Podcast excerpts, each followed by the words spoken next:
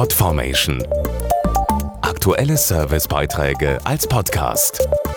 Regelmäßige Infos aus den Bereichen Service und Tipps. Immer mehr Berufstätige gehen auf Geschäftsreise. 2016 waren es allein 11 Millionen.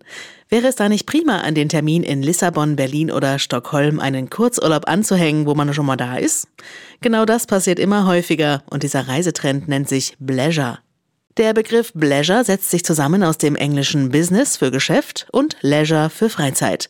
Er verbindet berufliche Reisen mit privater Freizeit, wovon auch die Familie und Freunde profitieren können. Dazu Andreas Klein vom Reisekostenabrechnungsspezialisten SAP Concur. Wenn Sie den Blecher-Trend nutzen möchten, klären Sie bitte zuerst mit Ihrem Arbeitgeber, ob er das generell erlaubt und wenn ja, in welchem Umfang, welche Formalien sind zum Beispiel zu beachten und welche Kosten werden übernommen. Ist das geklärt, kann es in die Planung gehen. Welche Möglichkeiten gibt es, die Dienstreise mit privaten Aktivitäten zu kombinieren? Dazu gehört zum Beispiel Urlaubstage vor oder nach den Geschäftsreisetermin zu legen, Messen oder Fortbildungen an interessanten Reisezielen zu besuchen, Freunde und Verwandte vor Ort zu treffen, die Familie mit auf die Reise zu nehmen, Sightseeings zu planen oder Angebote eines Hotels wie Golf oder Fitness zu nutzen. Auf Bleisure-Reise ist dann vor allem eine Frage ganz entscheidend. Welche Kosten sind privat und welche geschäftlich? Hier sollten Sie unbedingt klar trennen und sich separate Rechnungen ausstellen lassen. Kennzeichnen Sie die entsprechenden Belege am besten oder bewahren Sie sie separat voneinander auf. Das erspart Ihnen am Ende Ihres Pleasure-Trips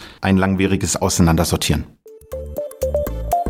Podformation.de Aktuelle Servicebeiträge als Podcast.